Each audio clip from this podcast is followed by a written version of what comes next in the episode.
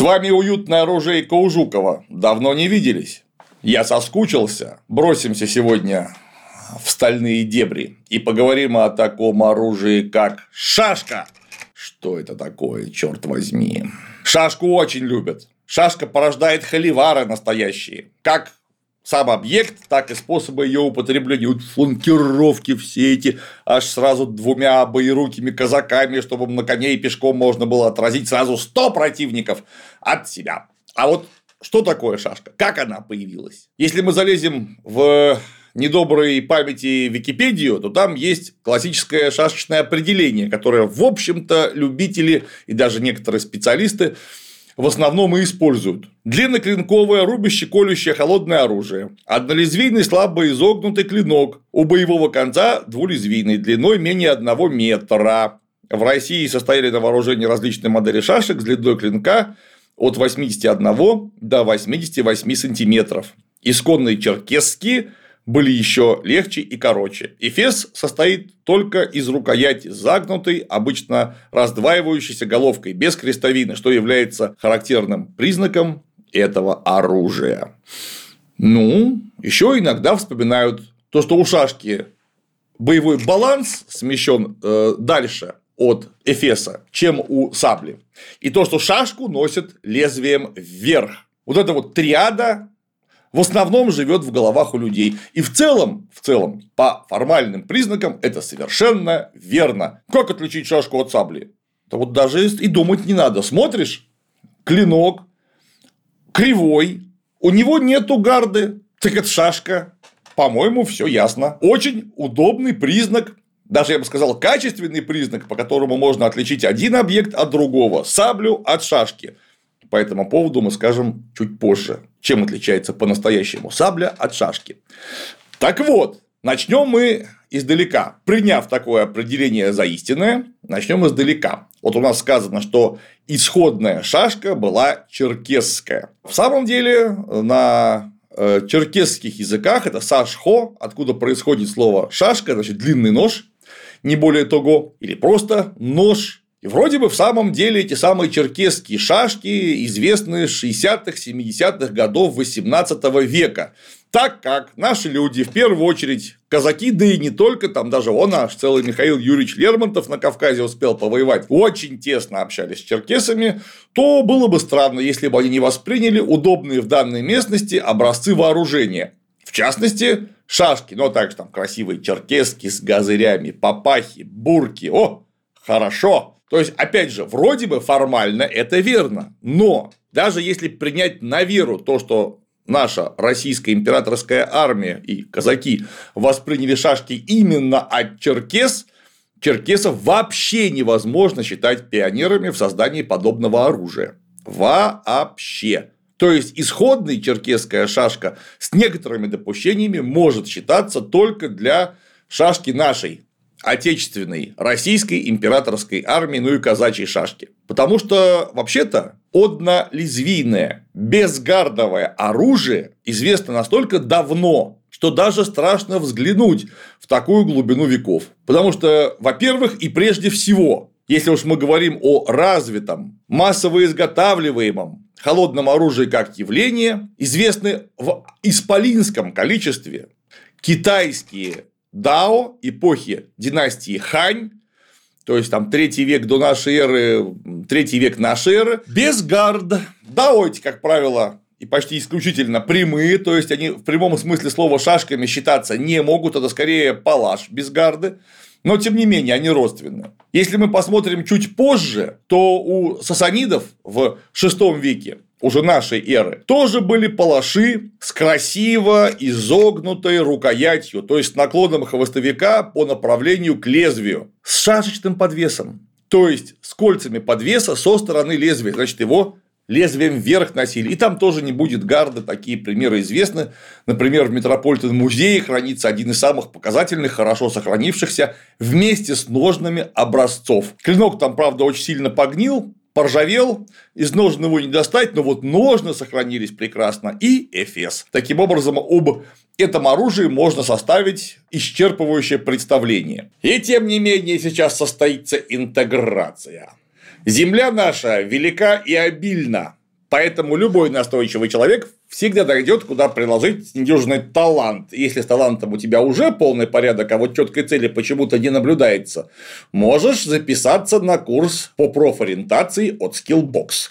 Он, кстати, совершенно бесплатный и длится недолго, всего 3 часа. За это время можно как следует окунуться в бескрайнее море IT-профессий. Ведь, как знать, может быть, в тебе все это время дремал data scientist, SMM-щик или Python-разработчик, а может быть, даже все они вместе взятые. В общей сложности на курсе удастся пощупать 34 профессии, после чего по результатам теста будут определены 4 специальности, наиболее полно раскрывающие твой творческий потенциал, ну и соответствующие сложившимся навыкам, желаниям и даже мечтам. Сам тест составляли опытные психологи и психометристы с учетом особенностей зрелой взрослой натуры. Так что рекомендации насчет возможных профессий должны получиться весьма точными. Данный курс, еще раз подчеркну, полностью бесплатен и всегда доступен в личном кабинете Skillbox. А каждому, кто пройдет тестирование, гарантирована скидка 60% на обучение по выбранным специальностям. Нужная ссылка будет под роликом. Ну или можешь отсканировать вот этот QR-код на экране.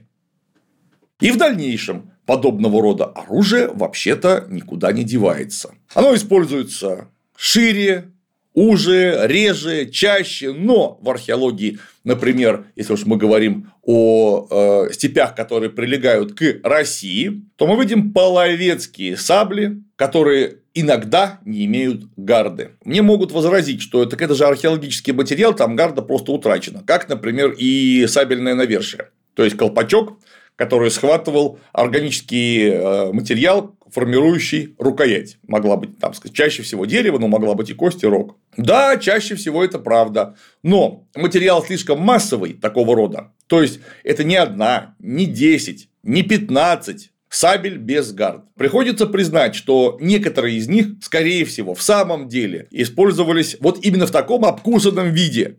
То есть сабля искривленный однорезвийный клинок, а гарды нет. Но, однако, это вопрос дискуссионный, на нем я заостряться специально не буду. Но, если мы посмотрим все таки из классического средневековья в позднее средневековье и новое время, то мы увидим совершенно не черкесские народы, которые имеют оружие слабо отличимое от шашки. От формальных признаков самого оружия до манеры его ношения. Вот посмотрим на такое оружие, как леппа, которое происходит вообще-то даже не совсем из Кавказа. Оно происходит напрямую с острова Сардиния в Средиземном море. Леппа – это пастушеский большой нож, который активно использовали разнообразные инсургенты, бандиты, разбойники, мафиози, а всего лишь с XIV века. Правда, от XIV века у нас Леппа ну, насколько я знаю, ни одна не сохранилась, а тем не менее просуществовала она до 19 века. И она очень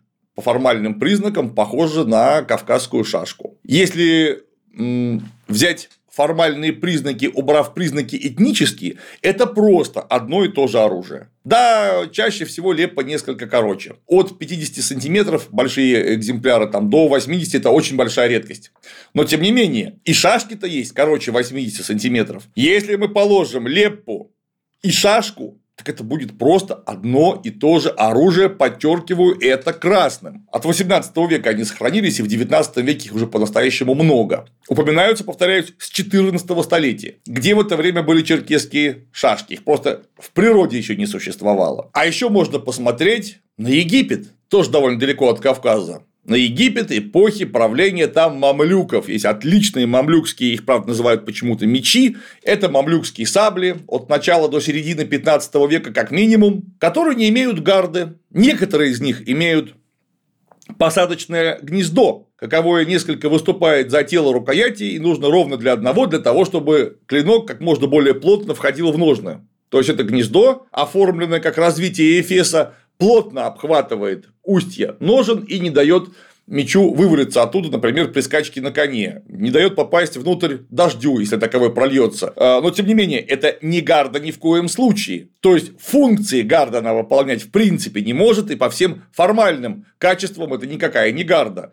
Вот, однако, 15 век, мамлюкский, давайте назовем его меч. Хотя это никакой не меч. Оружие без гарда точно так же с кривым клинком, длиной около 80 сантиметров, может быть, чуть больше, чуть меньше, и с э, обоюдоострым острием. То есть, есть фальш-лезвие, которое подходит, может быть, непосредственно из обуха, может быть, оформленное в виде елмани к колющему боевому окончанию. А ведь есть еще такая местность, как Афганистан, тоже, согласимся, вовсе не Кавказ, и там есть оружие под названием Каруд. Каруд – это ножик, у него длина клинка может быть 20-30 сантиметров, а может быть 60-70. Он, как правило, не имеет никакого изгиба. То есть, это если в таком огромном исполнении настоящий палаш, а вовсе не шашка. Но согласимся, оружие очень родственное ровно потому, что у него нету никакой гарды и очень похожая по характеру рукоять. Вот эти самые афганские коруды, полюбуйтесь на них. Но если подойти поближе к нашим палестинам, то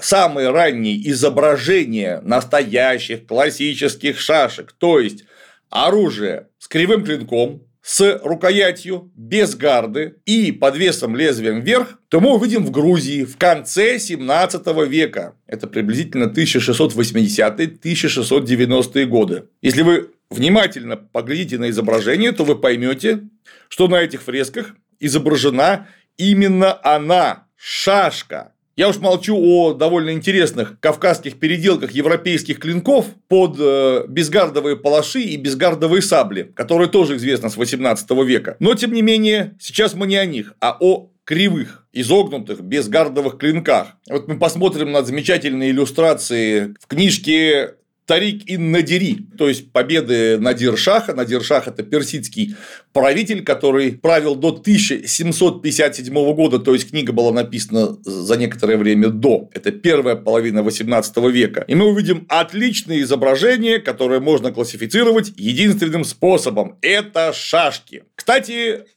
познакомившись с ними, мы однозначно можем похоронить из шашечного вот этого вот самого классического определения такой пункт, как слабо изогнутый клинок. Там клинок изогнут нормально. То есть от сабли он отличается вообще ничем. И такого рода изображений есть некоторое количество, включая портрет самого Надир Шаха.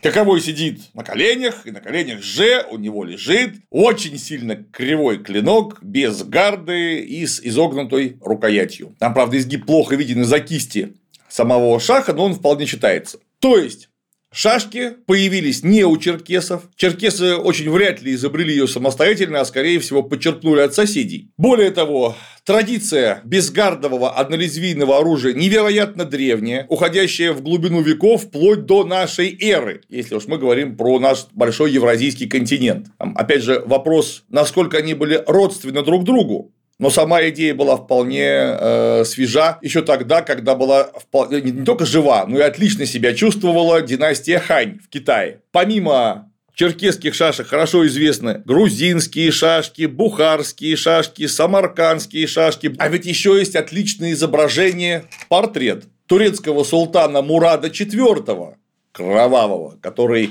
закончил собственное правление в 1643 году. То есть, в первой половине 17 века, и вы не поверите, у него в руках все та же шашка. Правда, подвес у нее не шашечный, сабельный. Кольца подвеса расположены со стороны изогнутого обуха, то есть носилась она лезвием вниз. Таким образом, мы видим, что Средняя Азия, даже Дальний Восток, Передняя Азия, ну, что такое Турция, как не Передняя Азия, знали феномен шашки. Зачем нужна шашка? Вроде бы как гарда это хорошо, потому что гарда это по определению защита, то есть ты имеешь гораздо больше шансов остаться при собственных пальцах, если вдруг что. Но у шашки есть один огромный плюс. Во-первых, гарда никак не утяжеляет конструкцию, потому что у нас есть только функциональные элементы поражения, удержания и управления клинковым оружием. То есть эфес в основном состоящий из рукояти, и клинок – главный поражающий элемент. Больше ничего. Это значит, что балансировка шашки не будет никак соотноситься с наличием гарды, и может быть даже навершия. То есть, у нее центр тяжести будет чуть-чуть дальше. То есть, ей можно будет при меньшем весе сильнее рубануть. Это чистая физика. Кроме того, ее очень быстро можно выхватить из ножен, потому что гарда ни за что не зацепится. А для всадника это очень важно, потому что всаднику некогда вдумчиво смотреть себе между ног, цеплять рукоять, волочь его наружу, иногда это приходится делать одним движением и очень быстро. Не дай бог у вас в халате, в кольчуге, в элементах снаряжения запутается вот эта вот самая развитая крестовина. Может быть нехорошо. Поэтому у шашки есть свои конкретные преимущества. Только додумались до этих преимуществ вовсе не черкесы. Эта идея была хорошо и давно известна. Но вот тут мы подходим к важному и интересному. Холивары которые пытаются отличить, например, драгунскую шашку российской императорской армии от сабли, не затихают лет 25 в интернетах, только на моей памяти. Почти наверняка споры эти гораздо старше самого интернета. А все почему? Да ровно потому, что у драгунской нашей шашки есть гарда, причем гарда замкнутая. И вот как ее отличить от сабли, спрашивается, если мы используем википедийское определение. Но к определению мы подойдем в самом конце, это будет вывод нашего маленького исследования. А пока посмотрим на практику использования данного термина. Когда? Да вот именно тогда, когда данное оружие имело хождение. Где? А у нас в Российской империи. Ну, начнем с того, что высочайший утвержденный чертеж шашки и казачьей шашки образца 1881 года однозначно нам рисует драгунскую шашку с гардой и называет ее шашка и казачью шашку без гарды, которую тоже называют шашка. То есть э, для эксплуатантов этот вопрос был совершенно однозначный. И то, и другое шашка. Но, повторяюсь, к терминологии и конкретному определению мы придем в самом конце. Традиция такого рода поименования родилась в России довольно давно, потому что в 1868 году утвердили образец шашки артиллерийской и солдатской, у которой тоже был эфес дугой, замкнутый, однако все равно называлась шашка. Ну и так это продолжалось до 40-х годов 20 века, где имелась строевая шашка начальствующего состава образца 1940 года, также с дугообразным этим драгунским эфесом. Некоторый диссонанс имеет место. Почему это обзывали шашкой, хотя рядом были и вполне себе сабли самых разных годов, самых разных образцов. Однако, Повторяюсь, у пользователей это не вызывало никакого диссонанса, потому что, более того, есть шашечные шашки, которые вот уж шашчей некуда, куда приделывали неуставную гарду или уставную, но имеющую очень ограниченное хождение. Например, специальная комиссия при Главном комитете по устройству и образованию войск 26 января 1880 года предложила сделать для нового образца казачьей шашки, каковой предлагал генерал Горлов, специальное приспособление для защиты руки. Подобные шашки с вмонтированной туда гардой, так известно, извините, с конца 18 века, например, в Ливруст Камарен в Стокгольме, хранится шашка 1780-х годов, куда между плечиками клинка и рукоятью вставлена примитивная крестовина, плоская и прямая, без какого-либо изгиба. И вот тут у нас возникает то самое слово – диссонанс. Какого ж черта?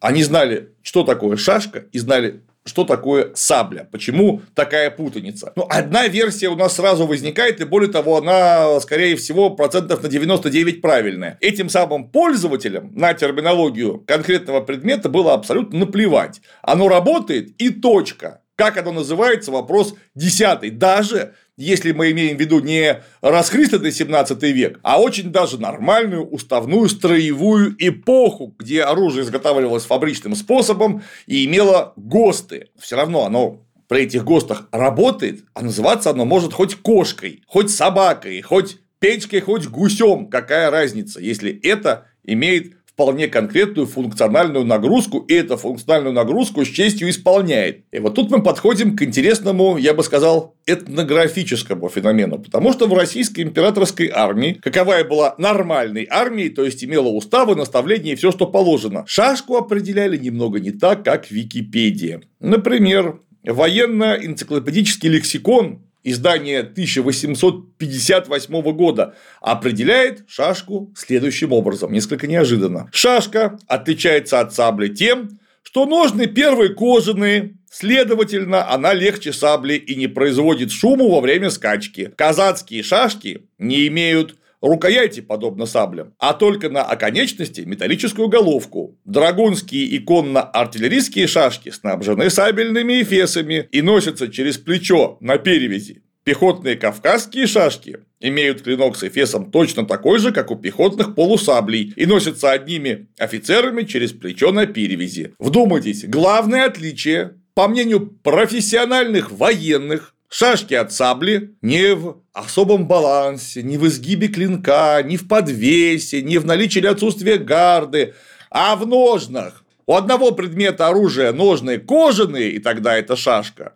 а у другого металлические, и тогда это сабля. Спустя 15 лет, 16 лет, в 1874 году методическое пособие для офицеров, которое разработал Неверовский, писало так. Через 16 лет, это 1874 год, Неверовским было издано пособие «Воспитание и обучение кавалерии», книга для кавалерийских офицеров и юнкеров. И там мы читаем следующее. Отличие шашки от сабли заключается в ножнах. Наши сабли имеют ножны металлические, железные. Драгунские и казачьи шашки имеют ножны деревянные, обтянутые кожей. Шашка должна быть признана бесспорно удобнее сабли. Устройство ножен ее более сберегает клинок и не производит бряцанье и звон при движении, которые весьма вредны. Кстати, об этом еще Ермолов сотрясатель Кавказа, писал аж в 1821 году. Сабли в железных ножнах и на длинных погонах, ну то есть длинных подвесных ремнях, невыгодны для казаков здешнего края, ибо с ними нельзя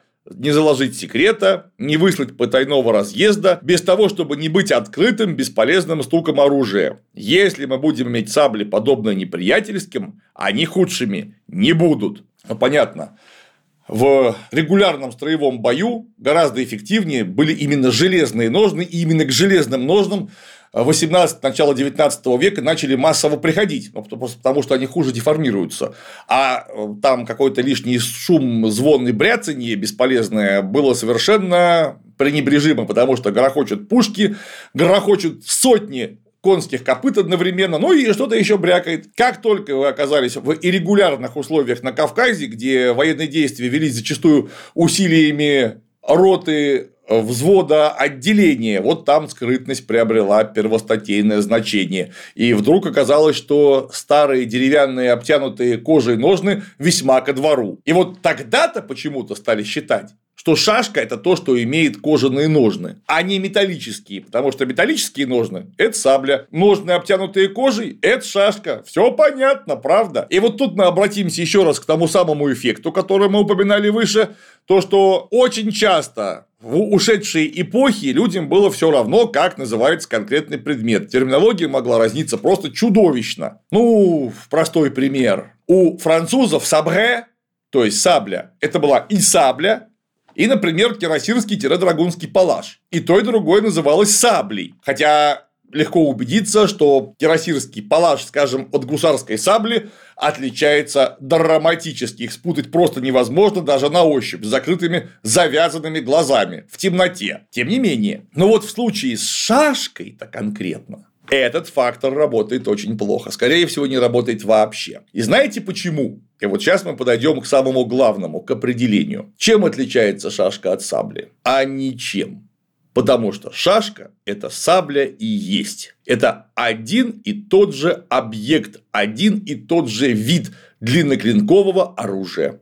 Почему? А ровно потому, что любое оружие должно определяться по главному своему качественному признаку, без которого данное оружие или вообще не будет существовать, или при серьезном изменении превратиться в нечто иное. Это по главному поражающему элементу. Потому что, согласимся, полоса меча, полоса сабли, полоса палаша, например, вообще не оснащенная никакими приборами для удержания и управления, вот просто голая, откованная, отшлифованная и заточенная полоса. Это уже оружие. Можно взять вот этот, за этот голый черен рукой, даже ничем его не обматывая, и ударить по мишени. Пускай эффект не будет такой же хороший, как при полностью собранном оружии, но, поверьте мне, повреждения нанести можно, потому что поражающий элемент в строю. Именно это отличает одно оружие от другого. Главный поражающий элемент. Для длинноклинкового оружия это длинный клинок. И вот у сабли с шашкой одинаковый клинок. Это однолезвийная изогнутая полоса, снабженная, возможно, или фальш-лезвием, или елманью, каковое несет то самое фальш, то есть обратное лезвие. Обух фальш-лезвие, изогнутое лезвие и какой-то эфес. Заметьте, и у сабли, и у шашки эфес-то вообще-то есть, только у шашки он проще, а у сабли несколько сложнее. Но по факту и то, и другое является саблей. Поэтому те, кто писали наставления, а также э, образцовые ГОСТы для российской императорской армии, просто не видели большой разницы. Как обзывать конкретное оружие по признаку наличия или отсутствия гарды, шашкой или саблей. А вот неизменяемое качество, которое сопровождало шашку, имело место, и оно всегда оставалось неизменным в строю, на лицо. Это деревянные, обтянутые кожей ножны. Каковые, как мы уже убедились, и являлись определяющим признаком, которые разделяли две страты – шашки и сабли. Заметьте, ножны их отличали, потому что и шашка, и сабля это было очевидно уже тогда. Это просто одно и то же. Одно и то же явление. Каковое имеет абсолютно одинаковую степень и характер поражения живой или неживой мишени. Мне сейчас скажут, а все-таки у шашки-то баланс-то похуже, а значит, рубить она будет сильнее. Чушь собачья. Потому что, невзирая на наличие гарды, сабля могла быть отбалансирована точно так же, как шашка. И мы имеем конкретные образцы и американских кавалерийских сабель времен гражданской войны, и наших отечественных сабель, у которых приблизительно такой же баланс, как у шашки, где-то около 16-18 сантиметров от гарды, ну или от рукояти, если мы говорим о безгардовом оружии. То есть и шашка, и сабля рубят просто одинаково, у них одинаковый изгиб, а и одно лезвие, поэтому это будет одно и то же поражение. То есть, если мы будем говорить от пользователя, между шашкой и саблей разницы вообще в их элементе поражения не существует. А вот чем они отличаются по-настоящему? Для оружиеведа, а не пользователя. Конечно, наличием гарды. И наличие гарды нам сразу скажет, это шашка или это сабля. Но это различие не видовое. Это различие, если позволите сказать, групповое. То есть у нас есть вид однолезвийного длинного клинкового оружия, где есть раздел или группа сабли и группа шашки, которые принадлежат к одному виду. Видовых различий у них нет. Ну, а мне для вас и сказать-то больше по этому поводу нечего. Запомните, шашка и сабля не отличаются ничем кроме гарды, являясь одним и тем же оружием, которые имеют одно и то же происхождение, одни и те же корни, одни и те же функциональные задачи и способы их решения. А на сегодня все. С вами была уютное оружие Жукова.